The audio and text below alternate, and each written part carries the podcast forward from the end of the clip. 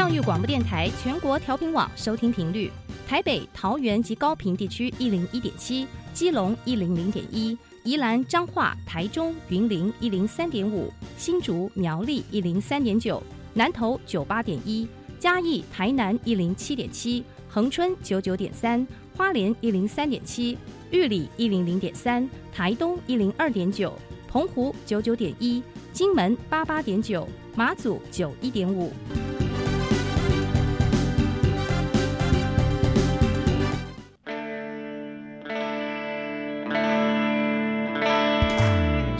时时有惊喜，生活处处是学习。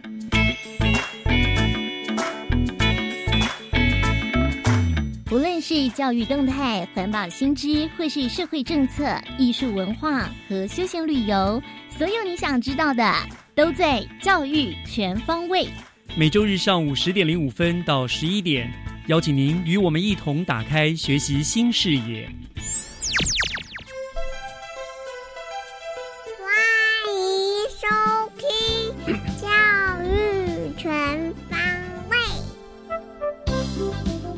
早安，各位亲爱的听众朋友们，欢迎收听三月二十一号的《教育全方位》，我是岳志忠。《教育全方位》每个礼拜都会以三个不同的单元来串联节目。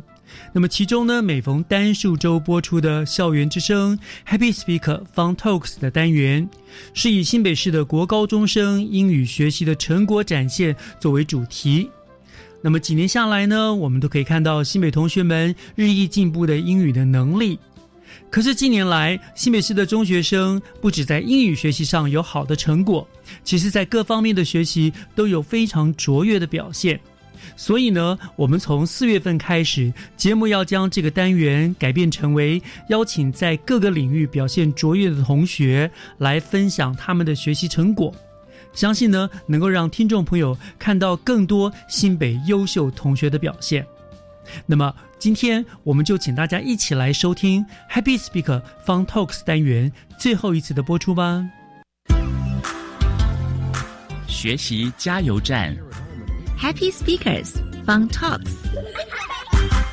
Welcome to today's Happy Speaker Fun Talks。我是主持人 Sora。今天的 Happy Speaker，我们邀请到清传高商两位优秀的同学。第一位是黄博成同学，大家好，我叫黄博成，My name is Frank。那另外一位呢是万怡云同学，大家好，我是万怡云，My name is Judy。Judy 跟 Frank 今天要为我们带来什么样精彩的内容呢？听说跟新北市的某项竞赛有关系哦。那现在呢，就来欣赏同学们精彩的 talk show 吧。Hello, everyone. Welcome to join us. I'm Frank. I'm Judy. Hi, Frank. Did you remember that we had a big activity last year? What?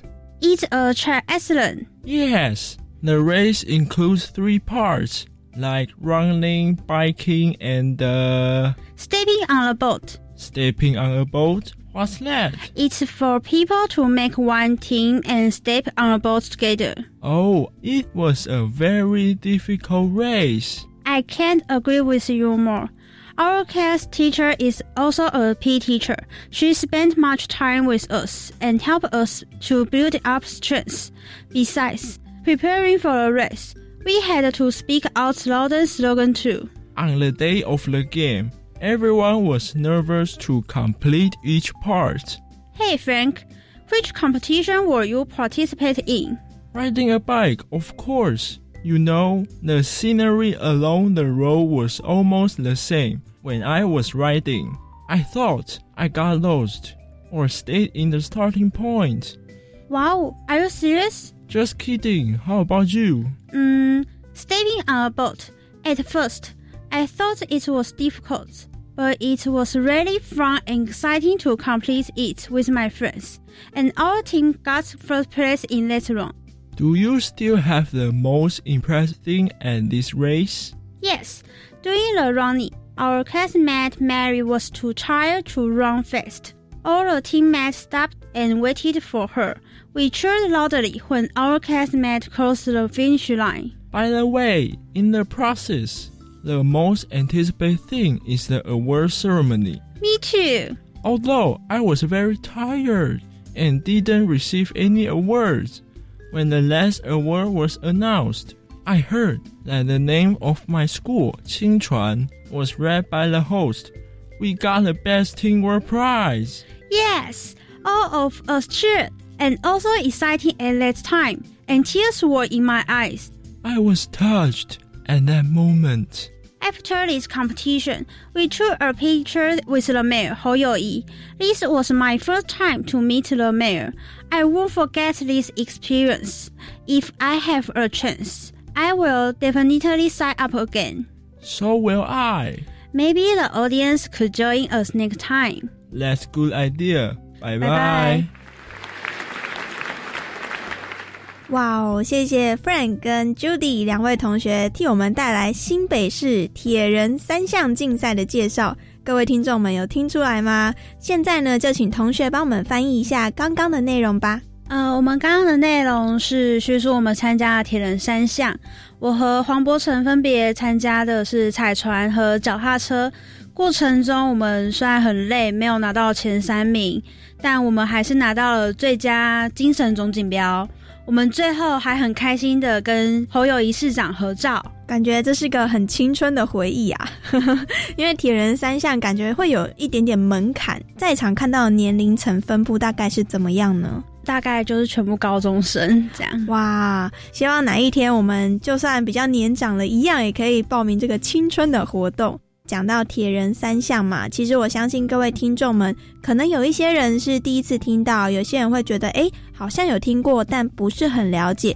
所以呢，我也要请教同学，可不可以跟各位听众们简介一下铁人三项的比赛呢？这是给新北市三十八所学校学生的一个成年礼。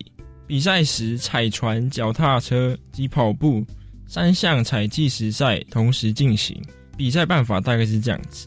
那当初两位同学为什么会报名比赛呢？嗯、我觉得主要原因有两个。第一个是我们班导刚好是体育老师，平常的时候就是在学校会给我们特别的体能训练。第二个原因是因为比赛刚好是高中生的成年礼嘛，所以我们觉得对我们来说应该很有意义，所以我们就参加了这个比赛。成年礼用铁人三项去纪念，对于每位同学来讲都是很深刻的回忆。诶，那 Frank 呢？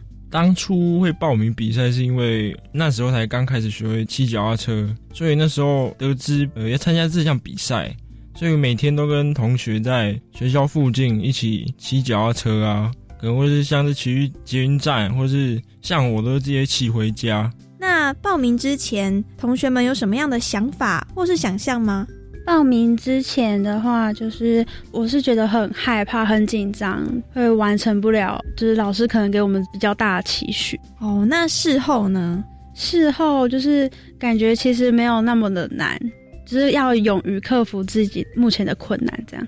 嗯，没错，就是勇于克服，你才会知道说，其实这困难也没有什么大不了的，是我可以去执行、可以去跨越的。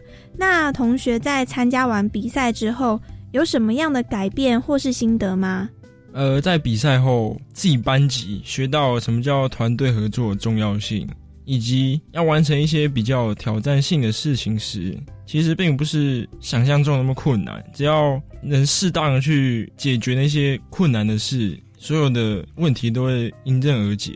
我相信团队合作一直以来都是像，譬如说学校的运动会啊，或者一些趣味竞赛里面非常非常重要的议题。那这一次的铁人三项竞赛里头，刚刚同学提到骑脚踏车或是划船等运动，我相信呢，在这样团队合作的进行之下呢，你们就可以除了运动之外，还可以交到一些好朋友。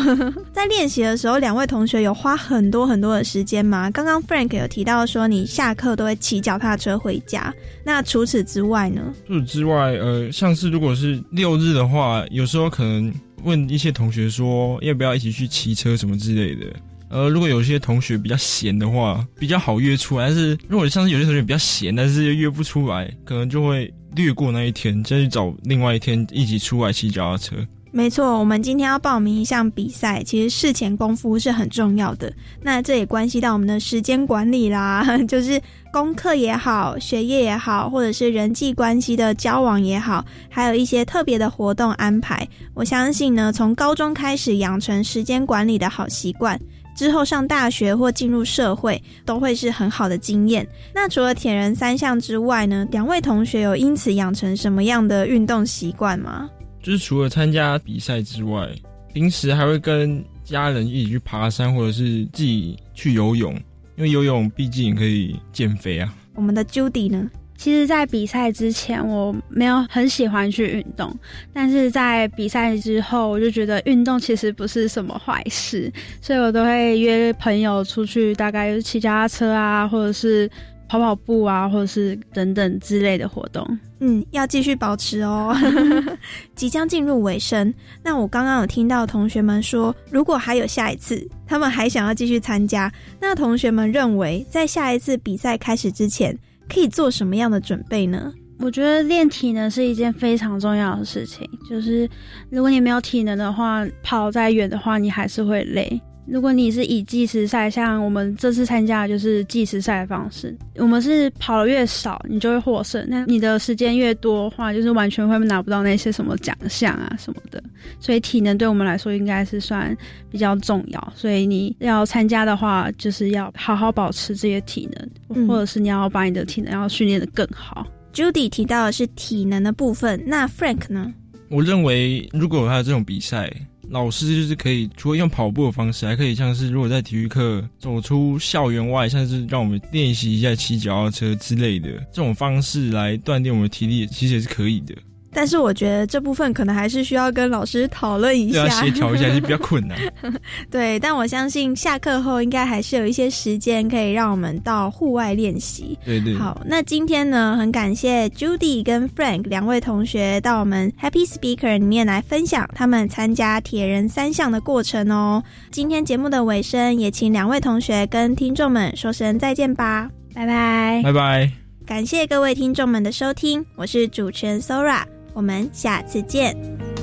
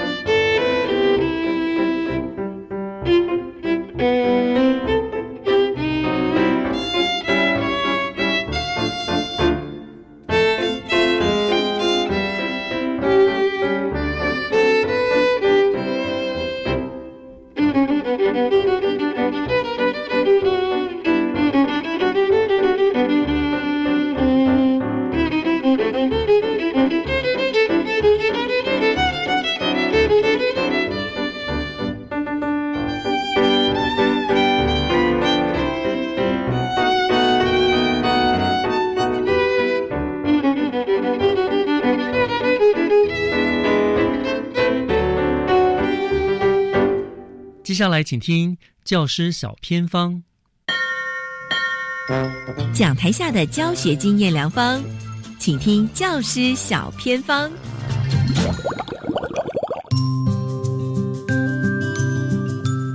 欢迎所有听众朋友加入今天教师小偏方，我是季杰。今天呢，要跟大家分享如何透过手做木工来营造一个温馨的校园。今天很开心邀请到的，他其实是一位理化老师哦，可是他却教起学生做木工，而且呢，他也教生活科技的课程。好，今天很开心邀请到的是新北市立中正国民中学我们的林东宝老师，在空中要跟我们做分享。Hello。师您好，主持人大家好，哎，各位观众大家好，我是林东宝老师。老师想问一下，一个理化老师怎么会教学生利用各式的木材作品来手做，然后这些作品还可以用来点缀校园？因为刚好我是在大概二十年前哦，在一个偶然的机会，哎，跟一个学校的老师学了一些木工的一些技能。那我觉得除了教学之外，我想说，哎，利用我这样的一个木工的一个技能，那也可以来做一些教学，甚至做一些美化校园，让校园能够更温馨、更有温度的一个。环境这样子，而且老师呢，不止只是点缀校园哦，还做很有爱心的事情。因为做的作品还可以做木工的义卖，帮助一些弱势家庭的学生。其实能够上到您课的学生是非常幸福的。那他们一定能够就是用木头做出一些成品出来喽。那您怎么教他们呢？那又教他们学习一些什么东西啊？木材这个材料其实是一个很常见的，也在我们日常。生活中，大家不管是教室、家里头，都会有这样的一个材料，所以我们用木材，然后自己来做完成它那个作品，兼具了实用以及设计相关的这些功能。那这样子让学生做出来之后，他会特别有有感觉啦。我的想法出发点大概是这样子。老师，您会怎么样来设计课程？是不是有那个初阶版、进阶版，或是比较厉害的高阶版的课呢？那大家都会去怎么上？就是每一个人都要有什么样的工具吗？当然，我们这种手做的课程，因为现在来讲，它也会用到一些电动的一些机器的设备，所以一开始当然我们会教一些最。最基础的啊，就是工厂的安全、机器的操作使用，甚至就开始让他们做简单的体验的，就是如何裁切啊，如何组装啊，如何设计啊，这些一开始出街的一定会先上这些东西。我的习惯是因为学生是刚接触这一块的部分，所以我们会拿一些比较觉得哎，日常生活中他可能会用到的一些作品，让他们来做一些讨论。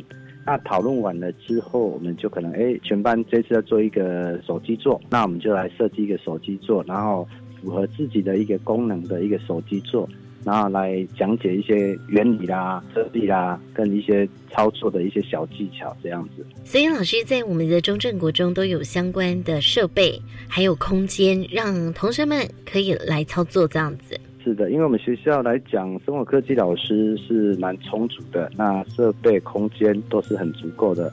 那我们学校大概有五间的生活科技的教室，所以可以让每个班每个学生在。生活科技的课程都能够正常的授课。那老师，因为我知道说啊，您也会带领孩子们，就是把木作的成品哦去做义卖，来帮助一些弱势的家庭或是学生嘛。您这部分是又怎么做的呢？其实这一块的部分，大部分是就是我的部分的一个理念跟一个行动的一个方式啦。因为我是这样觉得，就是说我利用了一些时间，那做出了很多的。木工的作品，那我就利用了校庆的时间做一个就是师生的作品展。那老师的展览的部分，我就会把我自己的做的作品，然后来做义卖。那我这样的义卖到目前为止已经做了十三年了，哈，就是十三年的校庆都有诶这个义卖这个活动。那义卖的话，我们就会把这义卖的所得就是捐到我们学校的仁爱基金。那我是认为，觉得说作品它是要温馨。那其实我们温馨，我们这边来讲，我认为有两块部分呐。一块部分就是说所做的木工作品，它在装饰校园，或者是做出来的作品，它本身就是一个温馨的一个感觉。另外一个部分来讲，就是说，身为老师，你要有一个带头的作用。我们做这样的一个木工的义卖，然后来捐仁爱基金，帮助弱势的这些。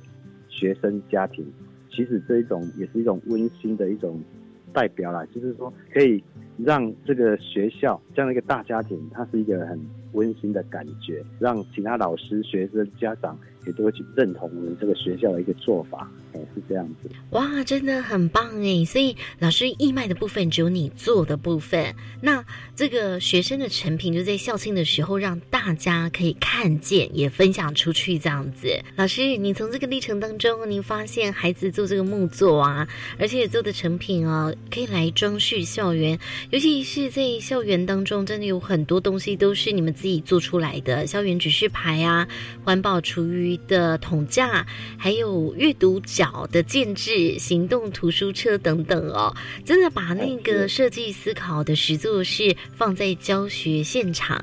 那老师，您发现孩子的成长收获是什么？当然，小孩他们会看到校园是有不一样的。那我举一个简单的例子来讲，就是说，像我们去年在这个九年级的毕业典礼的会场布置，会场布置来讲，大部分的学校，它会是属于就是买现成的东西啦，或者是请厂商来布置这个会场啊，布置学校，然后营造一个毕业欢乐的一个现场。但我们学校的做法不止这样子，我们当时是让学生来自己制作。那我们就是有老师设计好了之后，我们去年的作品是。做一个大型的平衡鸟，那大概一只的鸟那个翅膀大概有一公尺，那我们大概每个班都要出力量啊，出人，那有老师在指导，那就做了大概六十只的平衡鸟，一只一公尺的长度，那就悬挂在我们学校的一个穿堂，整体就变成六十只鸟，然后彩绘完之后，它就整个非常的缤纷，那就是也彩绘了学校，装饰的学校。也让学生看到哇，很壮观，然后展翅高飞，祝福他们，那也是祝福他们自己展翅高飞的一个概念，一个理念。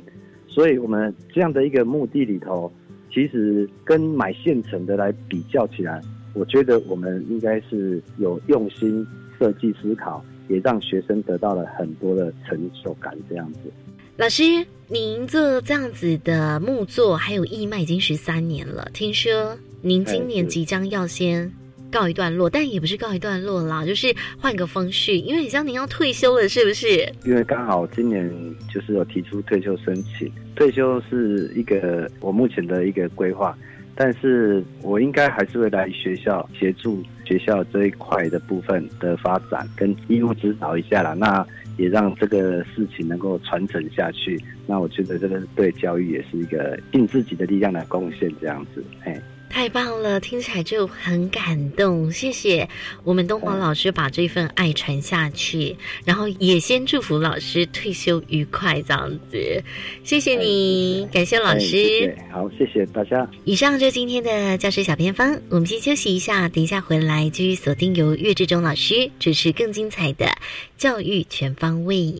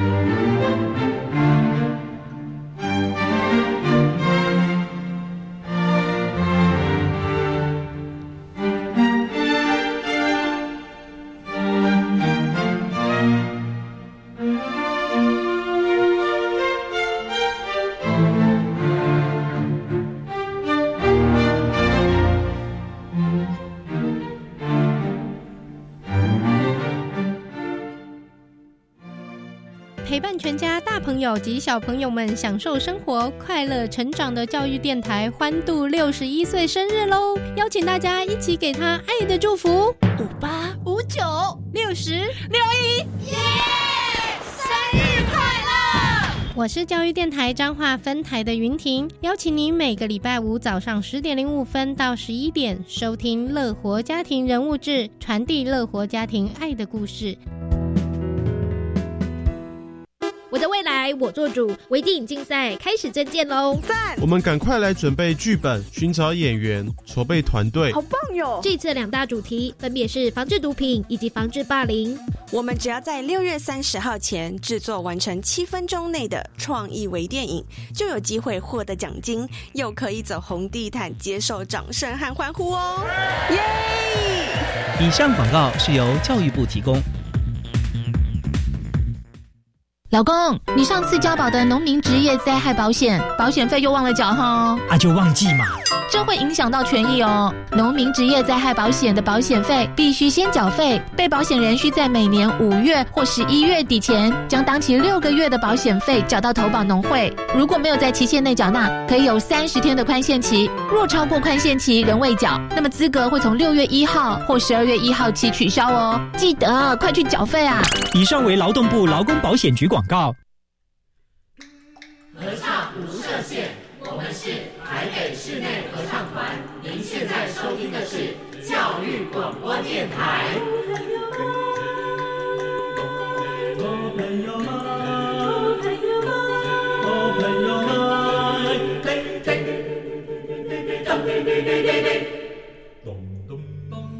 就爱教育电台。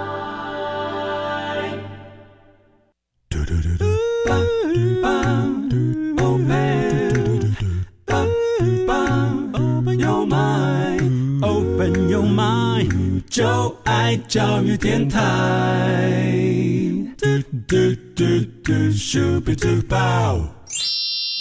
打开您的幸福生活新视野，请听学习城市万花筒。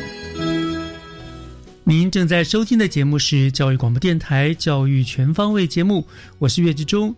呃，我们节目下半段进行的单元是学习城市万花筒。那今天万花筒非常非常的荣幸，我们能够邀请到了新北市淡水国小的吴慧花校长呢，来到单元当中。那绘画校长他长期的推动偏乡学童的创作绘本，那透过了阅读教学跟视觉艺术课程等等呢，来启发偏乡国小孩子学习的一个春天，也翻转社区的生命。而且呢，他本身也有包括了呃，他刚刚赠送给我的一本阅读教学领导，让阅读成为孩子飞翔的翅膀等等多本的书籍的出版哦，可以说在推动阅读上是呃，不但积极用心，更有非常丰硕的成果。所以呢，今天我们就请吴慧花校长来到呃节目当中，跟听众朋友们来分享他的阅读教学领导的理念跟他的方法。那欢迎校长，是谢谢志忠，很开心看到你。是，我也很开心看到校长啊，拥有这么有活力的一位校长啊。那非常感谢您亲自来到电台接受我们的访问哈。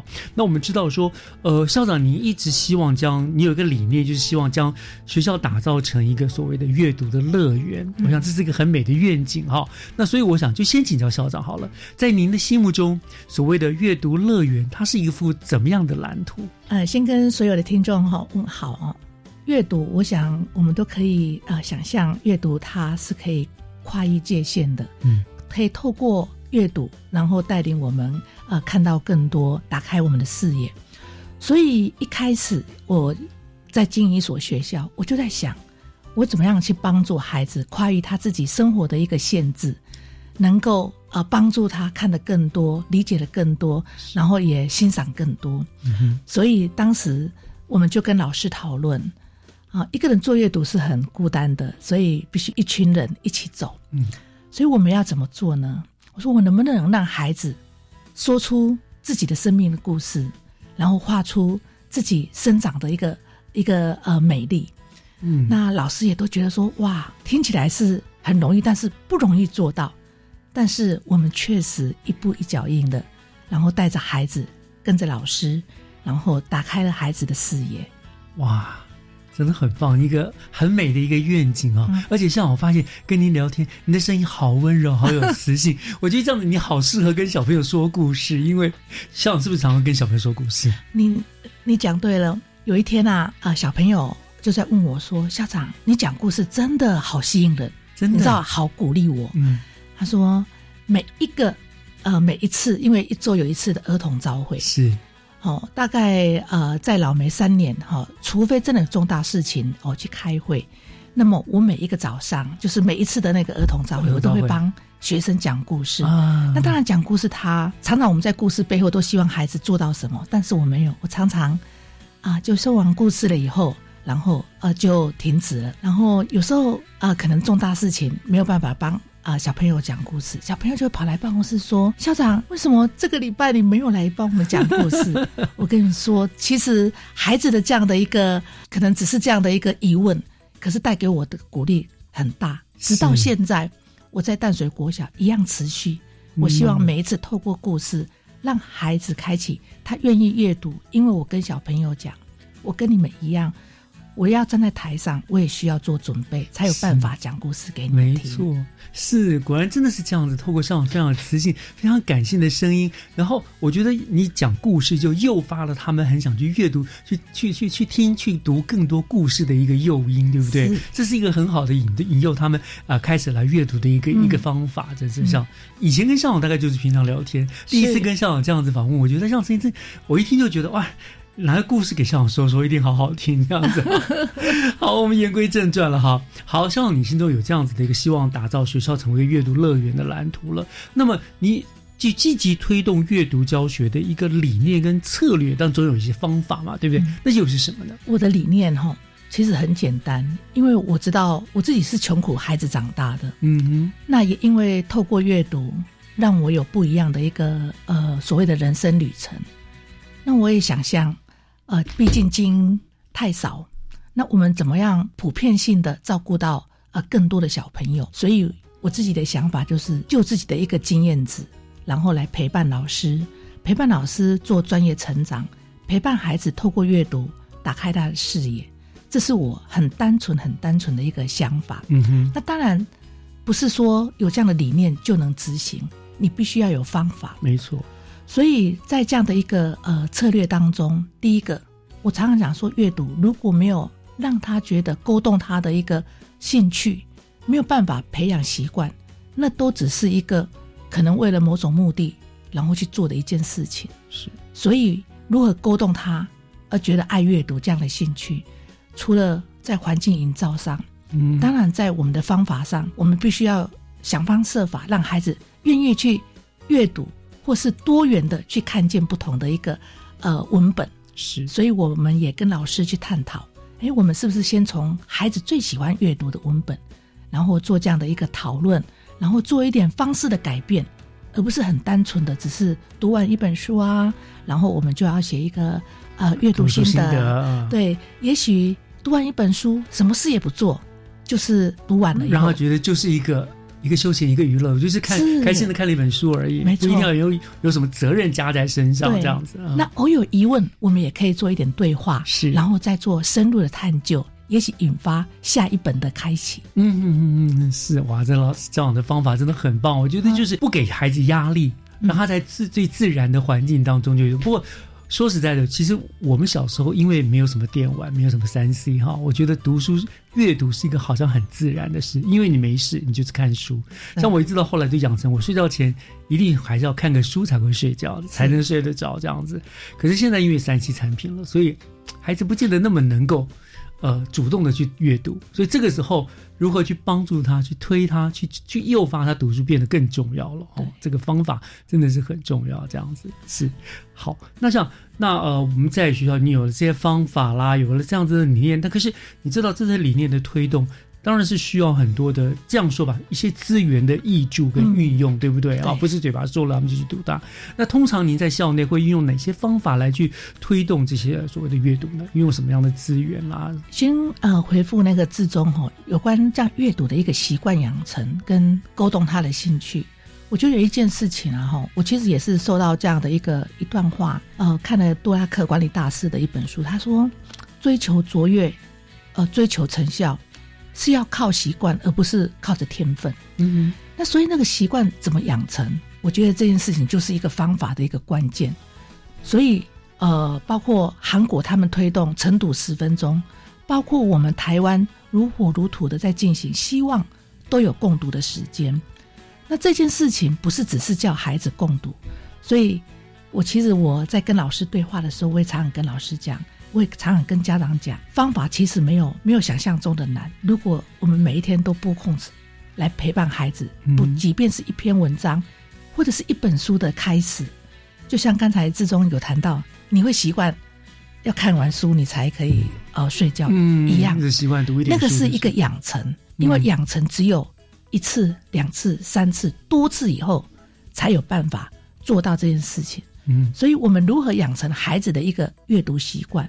我也跟老师讲，真的每天每天，你让孩子知道，我我喜欢看着孩子阅读，我喜欢陪伴你阅读，我希望你阅读，然后带着你有不同的一个看见。所以第一件事情就是我跟老师讲，每一天都要拨空，让孩子有阅读的时间。那甚至作业，我们可以不要那再那么机械式的，然后有阅读的一个呃呃作业，好，那当然你说能不能百分之百做到？虽然不不一定，但是我觉得我们的持续会看见一点点不一样。嗯，那至于你刚刚提到，就是说当然一定要有资源的一个投入，因为单是这样的一个方法还是不够的，包括我们在经费上。然后在环境的建制啊，在馆藏的一个呃采购，那当然人力其实是很关键的。嗯，那我们希望有投入更多的一个阅读志工，然后我们呃有阅读专业的老师，然后有呃对阅读呃知道有更更多很棒的一个呃 idea 的老师，然后我们一起来互动，然后成立一个阅读专业社群，嗯，然后彼此激励，我们也可以用这样的方式。来鼓励孩子做阅读，然后培养孩子的一个阅读习惯。是，所以所谓零六的资源，听起来就是最重要还是在人类的部分，嗯，特别是老师。啊，家长们的身教，对不对？对对，没错。有时候还说去读书，去读书，然后自己在那边打电脑啊什么，我觉得这就是一个很没有说服力的。是是。所以所以自己的带着孩子用用各种轻松方式去读，我觉得真的是一个很很棒的一个方法。这样子，嗯，是好。那校长可不可以给我们以淡水国小为例子哈，介绍一下读阅读环境的营造其实也很重要，对不对？我们以淡水国小来说好了，校长过去之后，你大概做了一些什么样子的改变，让孩子会觉得说啊，在这里阅。读在这里开书是很开心的事情。是，嗯，谢谢志忠到淡水国小也三年了。嗯哼，那其实一进到那个环境，我就觉得人文自然这样的一个和谐之美。那怎么样去创造？除了这样的一个既有的，然后扩大，所以我们呃发展了一个淡水心，就是希望自己是以淡水人为傲。嗯哼，然后有互为情，互为就是以前淡水的股民。股民对对。那怎么样？在这样的一个情怀当中，然后打开他国际的视野，希望他很有勇气、很有梦想的去追求他的未来。所以我们就以这样的一个基本架构，然后创造了一个呃课程的一个呃主轴，然后发展了我们六个学年哦，就是阅读的一个阶段性哦需要读的书。所以老师他们很认真，有一个社群这样的一个人力资源，开始讨论。嗯，我的淡水国小的孩子。到底需要读哪一些书？那我觉得这个是我看到很棒的景象。然后呃，当然馆藏的部分，我们也按照老师的一个提出的需求去做相关的采购。是，所以就是软硬体部分啊，就有很多的书，然后也就是老师的带领啊，社群这样子，这样，然后营造了一个整个学校阅读的氛围，这样对不对？是。好，那我想我们聊到这个地方啊，稍微休息一下，听一段音乐。回过头来，我想请教校长，就是嗯，当然呃，校长是教育局推荐。呢，来到我上我们节目中来，接着跟大家讲阅读分享。那我想学校一定就有很多过人的呃，或者是比较特别的呃，推动阅读的教学活动。我们从这个方面来请校长跟大家做个分享，好不好？OK，好，我们稍后回来。好，谢谢。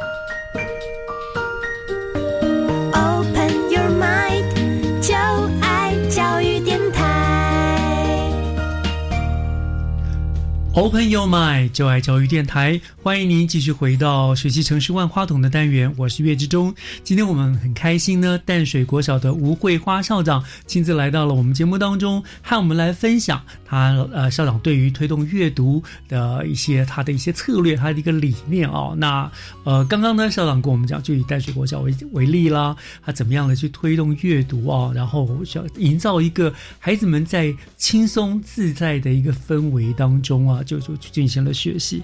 那呃，刚刚校长你也提到了说以课程为主轴去做一个推广嘛，对不对？所以我想接下来就请教校长哈，我们在呃学校在淡水国小您推动的呃，听教育局的形容，你推动的是一种所谓多元创新的阅读教学跟活动，是非常丰富、丰非常精彩的，是不是？这个部分可以跟我们听众朋友们做一下呃介绍，您到底怎么样的来进行推动的？好，呃，谢谢志忠哈。有关呃，在淡水国小的一个阅读推动，应该要先感谢呃教育局也给了一我一个阅读推动老师。嗯嗯嗯。所以我们在呃跟阅推老师还有学年老师讨论，我怎么样去带着孩子啊哈，除了我们呃就是可能大家都觉得很无趣的一个教科书以外，然后愿意去读有趣的一个文本。那所以呢，你知道孩子啊哈。呃，我就让老师做了一件事情，哎，我们来看一看啊，哈，小朋友他们最喜欢读的是什么书？嗯，结果啊，哈，大概前几名啊，哈，也许都不是我们小时候看过的，呃，我们喜欢看的什么《西游记》啊，《老残游记》啊，他们喜欢看的那个《寻宝记》啊，什么葛瑞的《囧日记》。哎，我去看一看，哎，真的好有趣哦。因为现阶段孩子要阅读的，他可能也因为时间短，所以简短，然后有趣。哎，可是其实，呃，说它真的是属于漫画式吗？也不尽然，他还是有知识性的。所以我就跟呃呃老师讨论，如果你要孩子喜欢读书，不能完全是一个上对下指定式的。嗯哼，那可是呢，你不指定又会有很多文本啊，你没有办法，好像你觉得很经典的，比如说你想要他读。觉得像《三国演义》这么经典的，是呃好书，古典文学对。那我们一样，我们可以透过他喜欢读好格瑞的《囧日记》，能不能我达成这个以后，我们也来读？好，就是有阶段性的，我们也是跟孩子有一个这样的一个约定。嗯，所以我们学生又读了他觉得很有趣的，那也因为他达到了这个很有趣的，那他也必须去呃，同样的我们的一个约定，我们要把这个经典名著也去做一个阅读。那我觉得这样子就是相对应之下，一面你也可以满足孩子的一个呃，他觉得兴趣所需；一面也可以在我们的一个觉得很像呃，就是觉得是经典名著，嗯，也同时达到我们预期的一个目标，嗯，这是相得益彰的。那这个当然是在文本的部分，嗯，那当然在环境上，譬如说我们学校有得天独厚的，就是其实跟我们的植物园一样，就是开放式的蝴蝶园。那我说我我有这样的一个蝶园。我怎么样找到？哎，有这么多蝴蝶的图鉴，可能它只是一个呃翻阅性的、知识性的一个查阅，有没有可以更深入的用蝴岛呃蝴蝶来呃作为主轴的一个故事？嗯我说老师，我们去找，哎，果然一样，老师找到了梁祝。我就觉得老师还是会去，我们开始要思考，就是为学生量身打造的。嗯，然后我们一起来共同来探究我们自己身处的环境，就从自己我刚才讲的我们的课程淡水心互为情，从在地出发，理解在地，然后再往外拓展。那我觉得这样的一个互动，让老师觉得不难，孩子也觉得有趣的情况之下，就逐步的做。好，也许他需要很长的一段路，但没关系嘛。我们总是在前进当中。嗯，对，很棒，就是一个第一个情境的营造很重要，对不对？然后再来就是兴趣的培养。那我觉得像你们的蛮高端的，就是其实过去包括我还在任教的时候了，我们那个时候呢就已经开始推动阅读。可是那个时候方法真的比较硬，就是每周固定到图书馆去借一本书，固定的一本书发给全班一起阅读同一本书。可是我后来发现，其实那个问题，那个书并不见得适合孩子的程度，有的人对他来说太浅。有的来说太难，所以其实你们很难引起共鸣。你说你们自用就你自己喜欢读什么书，爱读什么书去读，然后到了一定的程度，老师在这个无形当中慢慢渗透了。哎，真的，哎，这个经典名著你们也可以去读一读。我觉得他养成了阅读习惯之后，慢慢慢慢就可以海纳百川，各种书他就会想要去看，想要去读了，这样子，对不对？没错，这也是我们的目的，希望孩子不是很单一的，而是多元的去做阅读，这样子。是是是，所以是不是现在到淡水国小还可以看到常看的孩子们，可能就坐在蝴蝶园里面啦，坐在某些人就是拿一本书在那边看，这样。哦，这个是真的是有这样的景象，哦因为我们有一个很宽阔的一个草地，呃，就是可以随处，就是所谓的随处可阅读。嗯，我记得这是最美丽的风景。是是是是，我记得我们有一个呃，最近很流行的密室逃脱啊，对对对对，我们也透过这样的活动，然后让孩子引导孩子。然后做这样的一个活动以后，然后进入到呃海洋议题的一个阅读。嗯，那当然他可能还是有一一个筛选的一个机制，因为我们那个密室逃脱是晚上夜宿我们学校图书馆。哦哦，所以可是因为他有一点挑战，所以呢他就会觉得说哇，原来如果我想要。夜宿图书馆也是需要达到一些某种程度的一个呃关卡，然后来可以达到这样的一个呃可以夜宿图书馆，然后读到有相关的有趣的一个文本。嗯，那其实就常常有这样的创意的活动来引导孩子，然后透过不同的一个方式啊，当然呃有没有很弱势的孩子有啊？当然有，当然有。对，那这时候就是我们人，我都觉得说。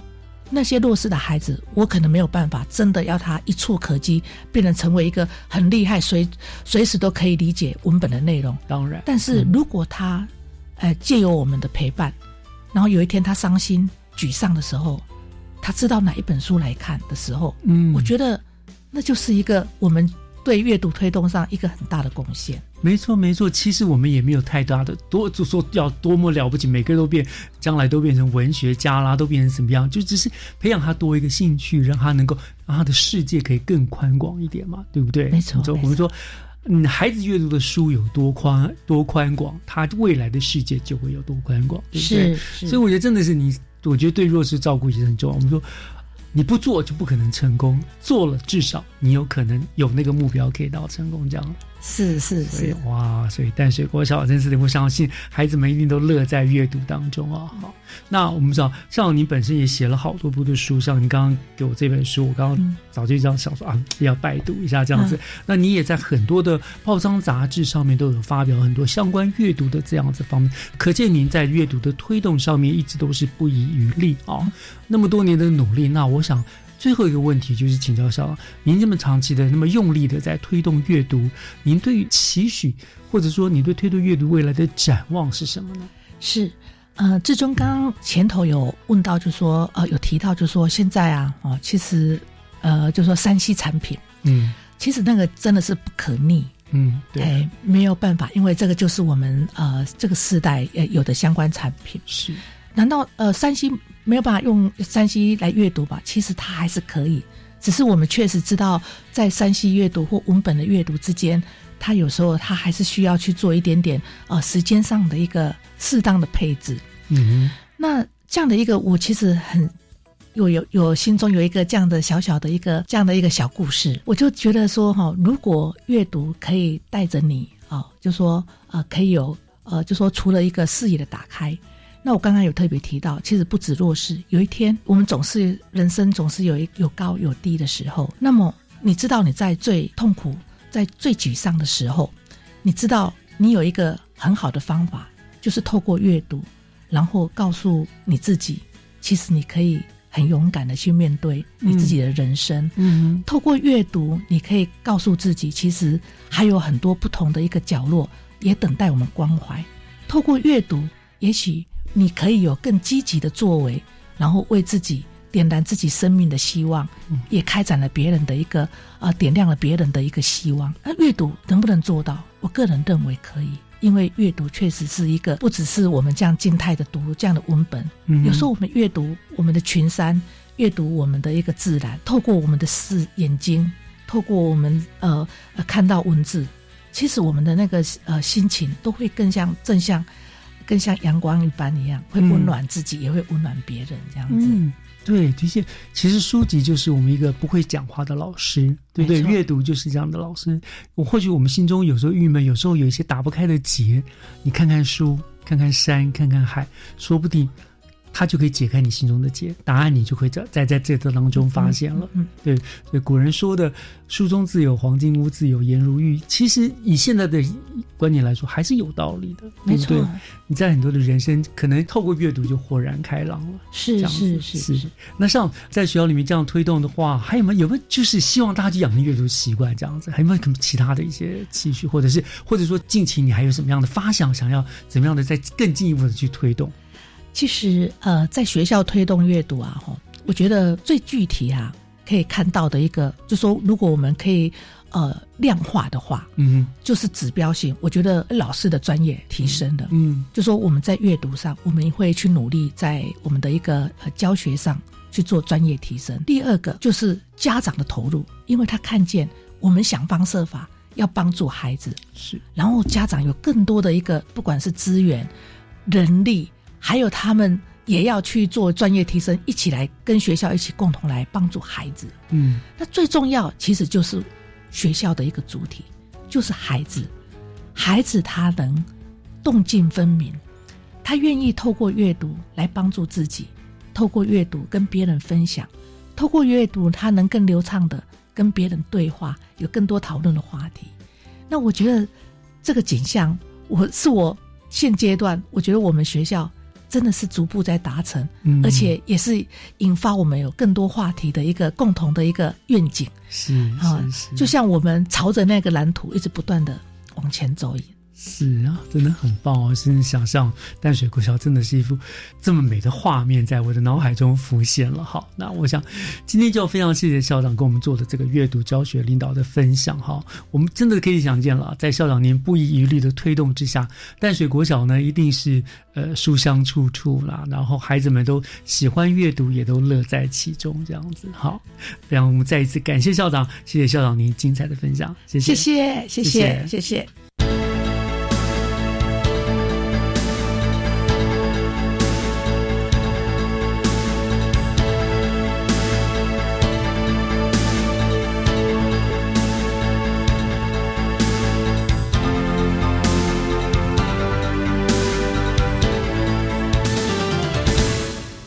以上就是三月二十一号的教育全方位，希望您会喜欢。